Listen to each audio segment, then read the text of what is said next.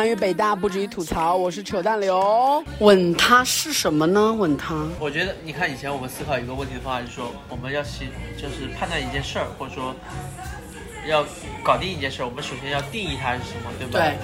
定义它是什么？嗯。但我现在一个想法就是说，你首先要定义它不是什么，首先要，因为很多是的成分其实。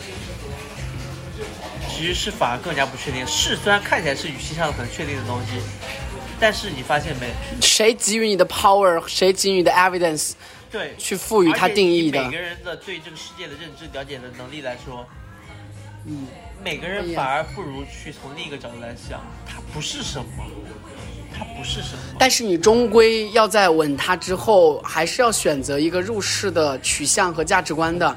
你到底是要努力工作，还是要去 work for something，还是要去 do nothing，还是要去游荡人间，去谈恋爱，去疯狂的做爱？你都需要有一个真实的一个作为标的的处事态度的。你比如，你比如说，处事态度是要我们要去选择的，你不能只立于河的中央，只围观。对我，我那怎么办呢？比如说。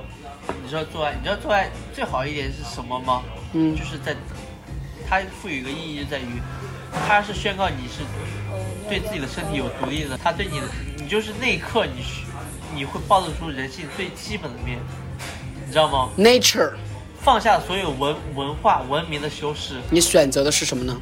你去暴露了这方面给他。Nature，这时候你在，像这个，甚至说某种意义上比较矫情的说法，向这个世界宣布。你是有真正的主观能动性，nature 才是真正主观能动性。那我们人类之所以成为人的这个所谓的 so called 的人性，到底他妈是啥呀？就是做爱，就他妈翻译。那 nature 是这样，那我们和动物没有区别。那我们所谓的这种 so called 我们讨论的这种，我们应该善良，我们应该看到别人应该有共情和感动，这些是 nature 吗？我觉得我真的会哭啊，我会感动的哭啊。你知道吗？你就谈论一个问题，我们说道德。我们现在意义上理解的道德是把道德几乎等同于一种美德，其实道德不是一种美德，道德是在一个整个我更宏观的一个视角中，道德是人类的一个更优的一个选择。什么意思？比起不道德，道德对整个人类群体的价值远远大于不道德。为什么呢？道德有个东西建立在什么？有个核心的一个，比如说我们说道德中其中一项就是合作。对，人类之所以能。发成为这个星球上截止到目前为止相对来说最成功的物种之一，其实是人类的合作的这种潜力得到了充分发挥。嗯，人类的进化其实就是合作一部合作合作的历史。对。那其实道德的，包括我们说道德里面所谓的权利和义务的对等，道德中的所谓的信赖信任，其实本身并不是刚开始出于那种美学上的价值判断，认为这是美的或者丑的，而是这种功利学的角度。道德是是好的。我们说中世纪，你是一个封建的一个领主是吧？你要获得权力 power，你要有正统性，比如说你的血脉，你的你的父亲是谁，你的母亲是谁。第二个是什么？你要有道德上的高尚感。你有高尚感之后，你才有号召力。号召力本身就是一个 power。它不道德，就像我们说以前的那个，得道者多助，失道者寡助。在那个环境下，不道德是一种损害自己真实利益的东西。所以有时候道德判断，道德这个机制的产生，其实有时候它是蛮蛮功利的。道德本身也是功利的。其实我们还是要有基础的这样一个坚持的判断的吧。是我不是说道德本身没用。嗯。我们泰坦尼克号上，不论你这时候坐的是豪华舱还是经济舱，大部分人还是选择让老幼病残先走。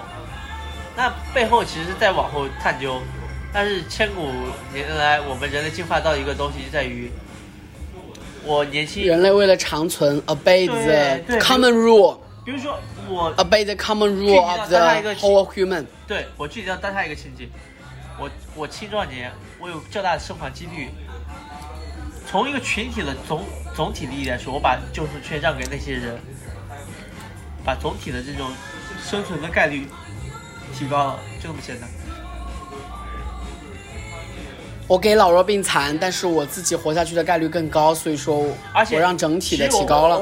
比如说，我们这里谈到一个经济学批判，经济学刚开始有个很伟大的概念，就是认为，包括从李亚图开始，李亚图是说分工合作，到后来的所谓的经济学的一个核心的一个东西，所谓的理性的人，对大家都在追求自己利益的最所谓的自私的人吗。最大化，他认为自私去其实是让这个社会更好。效用更大。其实 but 这个完全是，其实只是一个学科的一个小小的一个见识。事实是，人类有很多无私的行为，人类进化出很多无私所谓的非理性的行为，在某种程度上非理性，但是从更大层面它是其实是理性的。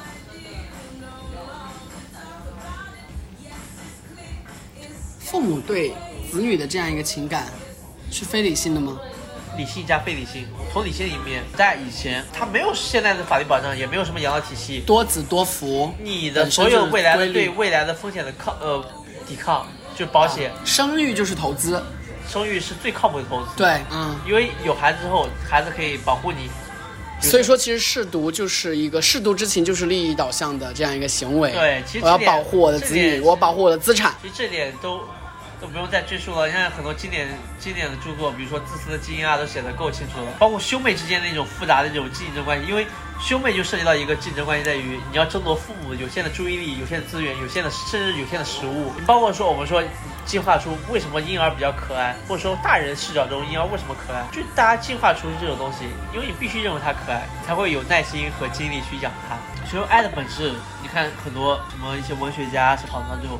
大大家最后还达到一个共识，爱一定是无条件的，一旦有一丝一毫的条件，一定不是爱。爱一定是无条件的，一定是无条件。这当然不是，这倒不是说所谓的那种只是单纯的一种一厢情愿，或者说，或者说，只是一种故，就是觉得想多了真的会陷入虚无主义。也不是虚无主义吧，就是说，那你觉得虚虚无主义的体现是在哪方面？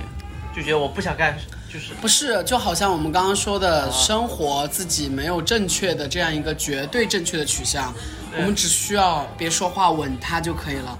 当我们别说话吻他的时候，我们自己的主观能动性到底体现在哪儿呢？我们对于生活这，你弱水三千，你必须要取一瓢的时候，你取的是哪一瓢？你取的那瓢就是你自己终极的映射和价值取向。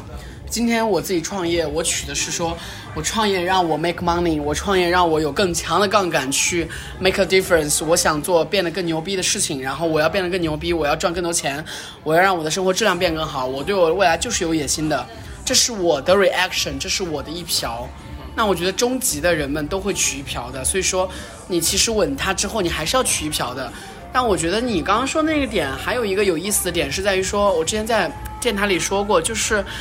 我们每个人对生活的反馈其实都是很微小的，我们都是随波逐流着给一些 reaction。我们的 reaction 其实可能 versus 随波逐流是一比一百的力度，我们只能在一百倍的随波逐流中给他一的这样一个反馈，然后印证我们是真实的活着的。所以说，有些时候我也不得不陷入一种非常非常的 concern 和虚无。我觉得，说如何正视我真实的活着？说句放屁的话吧，嗯，这个时代，但凡有点头脑的人，哪个人不是本质上的虚无主义者呢？我操！但我觉得我很擅长给予自己意义哦。你看笛卡尔那个时代，他就说了一个“我思故我在”，他就把所有的前提体现在你自我无思考才存在。所谓的存在，其实有时候是很容易陷入虚无主义的。包括你认为的所谓的主观意志，很多时候，比如说他是吗？A、B、C，你觉得你面前面 A、B、C 三个选项，但事实上 A、B、C。是整个大系统已经给限定了 A、B、C，你有什么主观能动？你只不过是某种程度上，你也是被迫的在 A、B、C 选一个。只不过你以为在主观能动性的选择，对吧？天哪，好可怕！我原先还说过要尊重人类的特殊性，每一个人的路径都不同，路径这个命题是伪命题。但我他妈这样一说的话，虽然路径是伪命题，但每个人的人生可能都是社会必然性的结果。嗯，好可怕。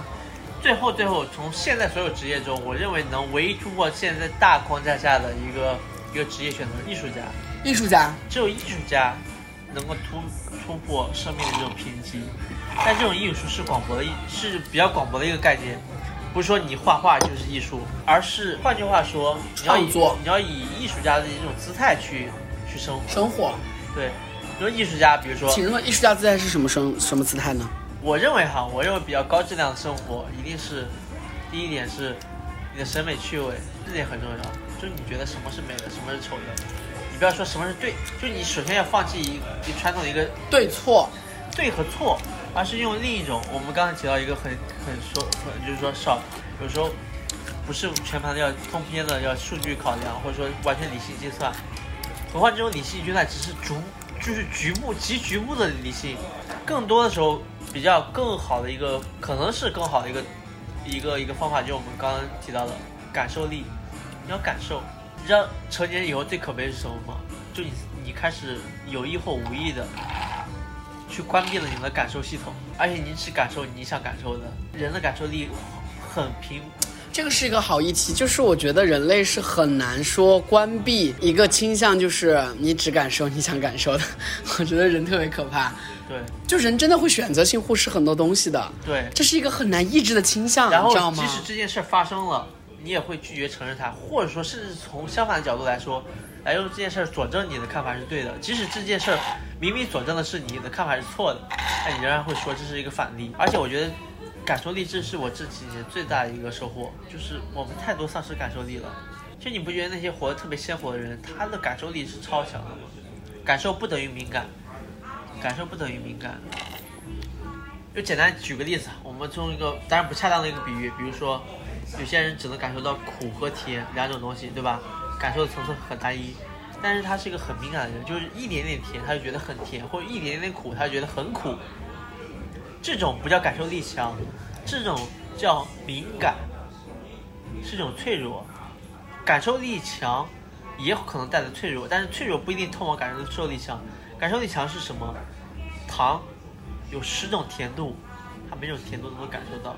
创业的好处在于，如果你只是朝九晚五，一天上五天班，说白了就很通俗的说法，就是你每天过的生活，十年就十年都在过那一天，你的感受力、你的生生活体验就局限于那一天所接受的所有的信息量。感受力的前提是你接触到足够的、充足足够的信息量，对吧？而且是有价值的信息量。其实你看很多东西内容千篇一律的，信息量很单薄的。我们来说一说我创业吧。其实我自己觉得我创业有一个非常根本性的目的上的徘徊，就是一方面呢，我这个创业其实现在已经 break even 了，且有一定的利润了。如果说继续做下去的话，其实是可以，嗯。慢慢做，慢慢做，慢慢做，然后可能三千万营收、五千万营收，甚至一个亿营收，啊、它需要时间，它需要我的耐心，它需要我的恒心，它需要我的方向感和掌控感，它需要我招募更强的人，啊、但是这个核心在于说，它是要有耐心去驱使它的现金流驱动的。这可能就不融资了，我就是一个除了我第一轮天使之外的这种土老板了，然后我就不融了，我就是一个现金流驱动的了。嗯然后第二种是，我开车了，我带上了红杉，带上了嘉诚，带上了我的四个股东，然后我开车之后，我发现我的腾挪空间需要更大，我需要可能要更快一点，那我需要更多的钱，所以说我需要融一笔。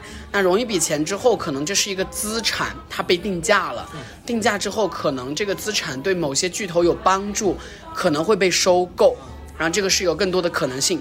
当然，它继续融了之后，你发现这个东西他妈的它已经挣钱了，那我他们也可以回购股份，然后把它变成一个独立的公司然后就是私有化的我的，OK 都可以。所以说这个时候有些时候我觉得啊，我觉得我没有想清楚我到底是哪条路，但是可能我还是偏向于后者了，因为我想了一下，前者和后者可能不太矛盾。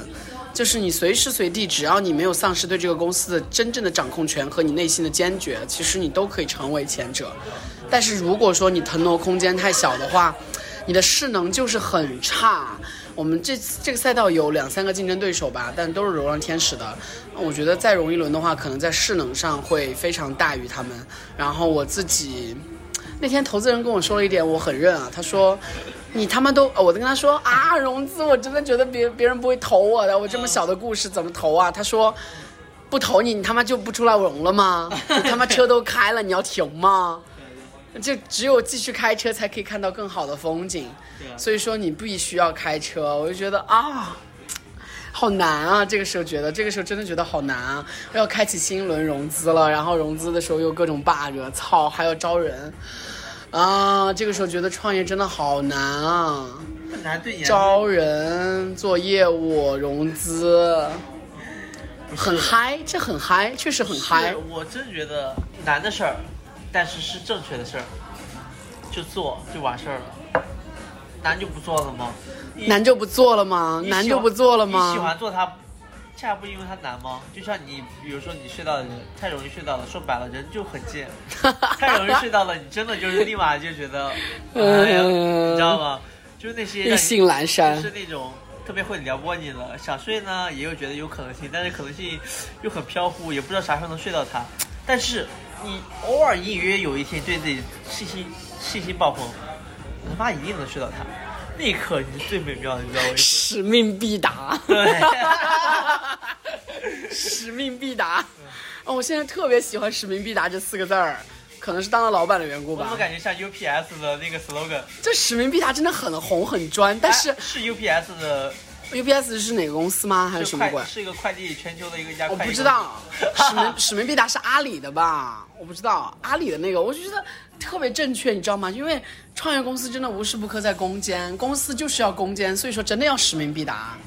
我操，我真的太认这句话了，我真的太认使命必达这句话。你现在，我我觉得很重要的原因在于，你现在可能募资的时候需要讲个好故事，或者说需要说服别人，这是一个很有吸引力的故事。但前提是，你想把公司做大，前提是你所有伙伴要大家一起觉得这是一个好故事。你永远不要让人家觉得这只是我写大作文之前的一个小作文，先练一练。这是一个问题啊，这是个好问题。就我所有的，其实我给小弟们灌输的也是，这是一个小故事。这个故事 OK，但是我们可以 upside 做到三千万一年再说，我们可以赚钱。但好像似乎不能这样，我就要让他们坚信，且我自己本身真正就要坚信，刘思怡就他妈应该把这个公司做到三亿人民币一年，我他妈就要做成一个几亿美金的公司是。你说实话，你做几千万有什么意义吗？现在这个现在这个现在钱这么钱相对来说比较容易赚，赚不是不是 已经这么狂了吗？我们已经。不是，我觉得你真的，我觉得以你的性格不不要仅限于到赚钱到其次，起码你 This is a big deal. Okay, this is my big deal. 就是你知道，哎，每次我觉得自己觉得很很厌倦的时候，一定是自己觉得这个东西故事不够大，甚至自己都不想看下去。人生真的还是要好玩一点哈。一定要有给自己。说说实话，我觉得现在人太脆弱，动不动就是什么人生人间不值得，什么 干嘛不躺下？我就觉得躺下真的不舒服，那床真的睡得辗转反侧的。你这时候出去他妈的跑两圈，流流汗，让身体散发出最就是像动物般的那种生理反应，那才是最直观的，让自己嗨起来。我觉得你的创业一个很大特质是你个人作为一个创业者，你是有自己的可爱和和和这个这个东西很可贵，你就有一种，你知道吗？我我相信投你的人不光是看你这个体力的东西，投的本质上是投你这种人，甚至说说功利也是投你这种未来的潜力。他觉得即使你这个东西让你练练手，给你几百万，你练练手，练不成了，相信你下一个项目做的也很好，然后这时候他可以找你的时候，你也会说，哎，可以，因为你以前帮过我，我现在第一笔我决定接受你的投资。啊，我们会变得牛逼的吧？天哪，周洋，你这个过程已经牛逼了。好，啊，还有一个，我觉得赚钱还有我那天和一个朋友讨论，他是真的，我们世俗意义上是财务上已经很成比较成功了。他就他就跟我说，我说怎么才叫真正的有钱？他说，只要你每天还想着赚更多的钱，你就不算有钱。当你有一天觉得这个东西不符合我的价值观，即使是合法合规的，即使这个赚钱还挺轻松，但是嗯我说，哎，我不想赚这钱，不好意思，那时候你才是真正自由的。我觉得你想把这个东西搞大，或者把它做一个，先要越过这个阶段吧。越过，但是真正越过就是要赚钱真正赚大钱的，到最后真正作为一个事业来搞的，他真的还真没有把赚钱当做第一位。对。但你不越过，很难不把它当做一个非常重要的起点和目标的，真的。对，我现在对钱还是很渴求的。尤其当你没钱的时候，你说你不渴求，大家会对呀、怎么这么装逼？吃不到葡萄说葡萄酸，操！但是当你，比如说你现在想法就是，比如说你给自己的目标赚赚赚一一个亿，如果你假定那个一个亿那个时间点你会获得幸福，我现在说说，我觉得这个不现实。幸福感一定是过程的，当你达到的时候，你会觉得 啊，人生空虚，又要寻求下一个 milestone 了。啊，对对对，叫好可怕。空叫什么空虚寂寞的那个状态，就是任何事都一样，人他妈本性真的是好贱啊！贱人真怎么这么贱？就是贱货，真的。但是人们都说我愿意生成一个渔夫，然后 think of nothing，然后 just lie down。我不愿意，我觉得就算如此痛苦，人们只是说说吧。我觉得一般不会有人说自己会成为渔夫 think of nothing 吧。没有，我觉得没有人会愿意。当你自己成为一个有知、有感，然后有赚钱能力且已经是一个既得利益者的时候，面对大海的辽阔，没有一个船员不想当船长。你不想当船长吗？即使你知道最终这个舵，万一自己因为决策失误，拜拜了。拜拜了，但是那个舵的诱惑力太大了。这是驱使人类进步的前进的动力啊！真的。我觉得某种意义上，你可能说，从它是一种权利，每个人都是向往一种掌控的权利，不光掌控自己，也掌控别人，甚至掌控社会。但另一种呢，我觉得是人本心里面就是好奇的，充满好奇心。你没有，当你丧失了好奇心和感知力的时候，我说实话，这个人过的是没有任何价值。那艺术家，你发现没？他们经常是在自己没有好奇心、没有创造力的时候，没有感知力的时候，退休了退休了就死自杀了呗。海明威太多了，啊！我现在在和周洋聊天，然后我们在一个酒吧，这是三里屯。哎，他来北京打单子，我们好不容易喝一场酒，这第一次我们在北京喝，之前都在深圳。对对对。深圳，之前这终于挣了一回回头钱了，是吧？对呀、啊，啊！但是那个酒吧真的好棒，我真的好喜欢那个酒吧。那个酒吧是西班牙语、嗯 s e e you tomorrow 还是 see ya 的意思，就是你好，呃，就是哦是你好还是再见对对对对 好浪漫。哎你的深圳这个城市真的好浪漫。对。你的第一次白酒是不是献给了我？对啊，我 我觉得我们家是一个酒厂世家，我居然还是很讨厌喝白酒。为什么？我觉得白酒很涩嘴。那有一个比较叫什么？有个比较粗鲁的话，当然很多年轻人现在都觉得白酒是一个很很糟粕的一个东西，甚至说让我宁愿让我吃屎，我都不愿意喝酒，就一股什么臭味儿，是吧？但是我可能是比较，但我不是，我只是完全主观的判断，不是说客观的一定存在这这个事实，就是我觉得当你年纪越大之后，当你刚才我们说的，当你丧失了感感，当你丧失了感知力的时候。白酒能酒白酒是最容易让你获得充分感知的一种快捷的一种手段。涩的、烈的，对，尤其当你比如说经历，当你当船长当久的时候，你会觉得我操，啊，又困怠了，操，又需要新的刺激了。对对对，哎，你觉得就是老了之后的表现会是啥呀？访谈过那些三十五岁之后的人类吗？我因为我的工作性质，我接触的他妈都是四十岁以上的人。那些状态都是什么样子的呀？他们眼里还有光芒吗？呃，我说句比较悲观的话，百分之大部分人是没有高光芒的，而且这时候你不要批判他，就是不是 Life is hard, so 就所有人几乎所有人都是煤矿吗。他们也算功成名就的那批人了，还是被生活折磨成这样了吗？而且你会发现很多领导，他退休之后，按理说他工作量没有了，应该很轻松了，也不用熬夜，也不用迅速萎缩是吗？迅速枯萎，甚至说身体得一些急性的病啊，就是因为他丧失了人生的闲意义嘛，抓手对啊，没有抓手的人生不值得过，操！对但真的突然退休之后，他的抓手是啥呀？没抓手。你看我了解几个路径，比如说你是学者，可能退休之后还会，比如说著作、返聘，讲座、嗯，返聘，或者说担任什么专家委员会的一些顾问啊什么的。对，有事儿嘛，嗯，还行医，生呢也可以返聘，对老师也可以返聘。对其，实这，我现在认为一个世俗的观念，一个比较对大部分普通人来说好的工作，一个特点就是能不能返聘。啥意思呢？退休之后，还有人愿意花钱发，光余热，还对，同时愿意支付你，哎不少的钱。我觉得这份就是很好工作。领导是不能的，领导退居二线就失落了。对他没有权利了嘛，平时对他那个，说体制内是一个双向塑造吧。我觉得对于大部分人来说，如果你把预期值调得很低可以，但是如果你把预期值调得很高不行，它满足不了你对生活的无限的渴望。没有大海，是一个比较稳定的一个小船，也不叫小船，或者说这个船足够大，它的航线足够固定，就很多人想要在这大我。爬呀爬呀爬呀爬，我作为一个平民子弟，可以爬到的最高处是什么呢？像如果你是北大毕业刚毕业，就会通过比如说你们像中央部委啊，会针对你们北大清华有一个特殊的一个通道。选调生，哦，对。然后比如说你是假设你是博，比如说最快的一个路径，你是北大的一个博士，你可能刚进去，呃，实习也不叫实习吧，叫试用期一年之后就给你定级为副处。按这个起点的话，可能你退休起码是厅级干部吧。好慢，人生好慢。厅级干部其实已经对于大部分人来说已经很高了。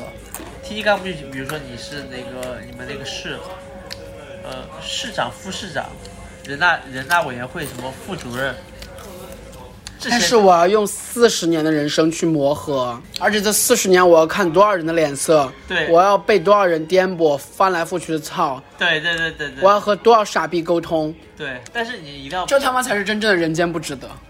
没有，但是真正体制内的，呃，相对来说位置比较高的，他们还真的挺挺挺是挺是精英的，你知道吗？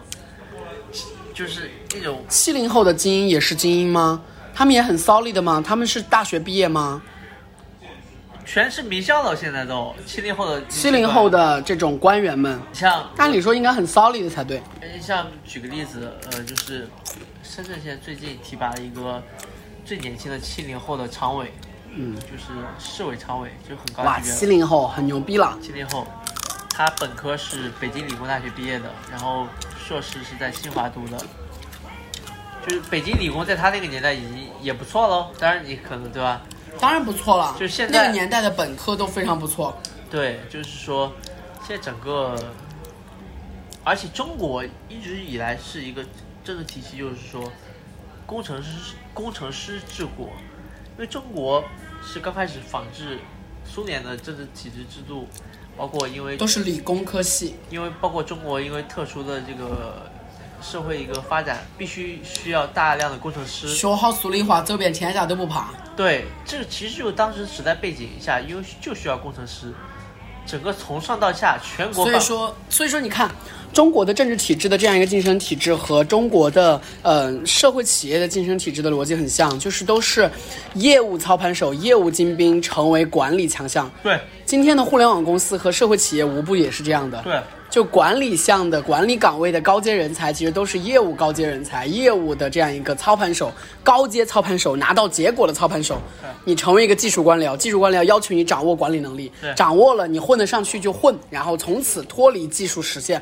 对，你看，你像美国这种富的比较早的资本主义国家，他们那些富官三代、官四代，或者说对他真的是专业管理岗 对，或者说他们真的是专业管理岗更。多的喜欢学一些什么法律啊这些东西。中国呢，因为特殊的一个历史原因，工程师这种基因还在里面，这也是中国发展的一个原因。哎，我推荐你，你看一本书特别棒，什么书它？是西方的一个很很，就是很权威的一个政治比较政治学的一个教材，叫《国家的常识》。嗯，它是比较呃美国、英国的德国、中国、日本这些主流的国家政治体制，其中他分析的就是特别客观。这个人呢本身也是国际的一个政治学的一个大神，叫罗尔斯，嗯，但是叫什么斯我忘了，记得太太写的很棒。好，我觉得你看这些就是虽然和商业没关，但是会给你很多一些启发吧。同意。你现在住哪啊？你们这种出差标准多少钱？你是自己独立住一间吗？是吧？五百可以住哪儿？在，还可以住那个你们的那个招待所，就是你们深圳的那个深圳驻京办。我们自己选，我们离那工信部比较近的一个地方。深圳有驻京办吗？深圳吗？嗯，应该没有吧？啊，应该有吧？有没有那种菜的那种？应该没有，应该没有那种经营的。就是你们四四川啊各种其他的什么广东、河南、山东之类的应该都有吧？都有啊。四川居然有成都驻京办，你敢信？成都居然有驻京办和川办、成都办。好，谢谢，就在这里。